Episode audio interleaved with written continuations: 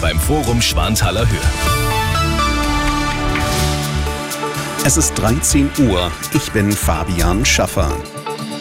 Die Preise für Heizen, Strom und Tanken liegen derzeit noch rund 41 Prozent über dem Vorkrisenniveau Anfang 2021. Für die Berechnung hat das Vergleichsportal Verivox als Grundlage einen Drei-Personen-Haushalt mit einem jährlichen Wärmebedarf von 20.000 Kilowattstunden, einem Stromverbrauch von 4.000 Kilowattstunden und einer jährlichen Autofahrstrecke von 13.300 Kilometern verwendet.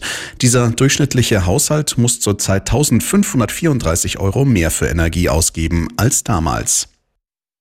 Eine Mehrheit der Bürger fürchtet eine Ausweitung des Kriegs in der Ukraine auf das Gebiet der NATO. In einer Umfrage für die Bild am Sonntag äußern sich 61 Prozent entsprechend. Nur 31 Prozent sind der Meinung, das werde wohl nicht passieren. Auch wenn Experten sagen, nach zwei Jahren Krieg hat Moskau aktuell gar nicht die militärische Power, um die NATO anzugreifen, die Angst davor ist da und sie ist verbreitet. Die Ausweitung des Krieges eine Angst, aus der heraus zum Beispiel auch Kanzler Scholz die Lieferung von Taurus-Marschflugkörpern ablehnt. Die NATO darf nicht zur Kriegspartei werden, so die Marschroute der Bundesregierung. In der aktuellen Umfrage geht es auch um die Menschen, die aus der Ukraine nach Deutschland geflüchtet sind. Ungefähr 50 Prozent halten die Integration für Misslungen und finden, dass die Menschen zu viel Unterstützung bekommen. Uli Reitinger, Nachrichtenredaktion.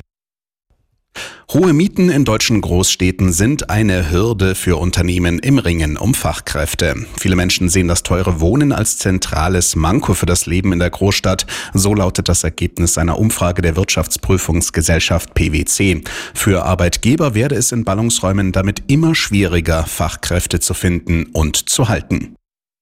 In der Fußball-Bundesliga wird der 23. Spieltag heute mit der Partie zwischen Augsburg und Freiburg abgeschlossen. Los geht's um 19.30 Uhr. Zuvor hat ab 15.30 Uhr Frankfurt-Wolfsburg zu Gast und ab 17.30 Uhr spielt Dortmund gegen Hoffenheim. Und schon ab 13.30 Uhr rollt in Liga 2 der Ball. Im Derby trifft Greuther Fürth auf Nürnberg. Der HSV empfängt Elversberg und Düsseldorf Rostock. 13.03 Minuten, der zuverlässige Verkehrs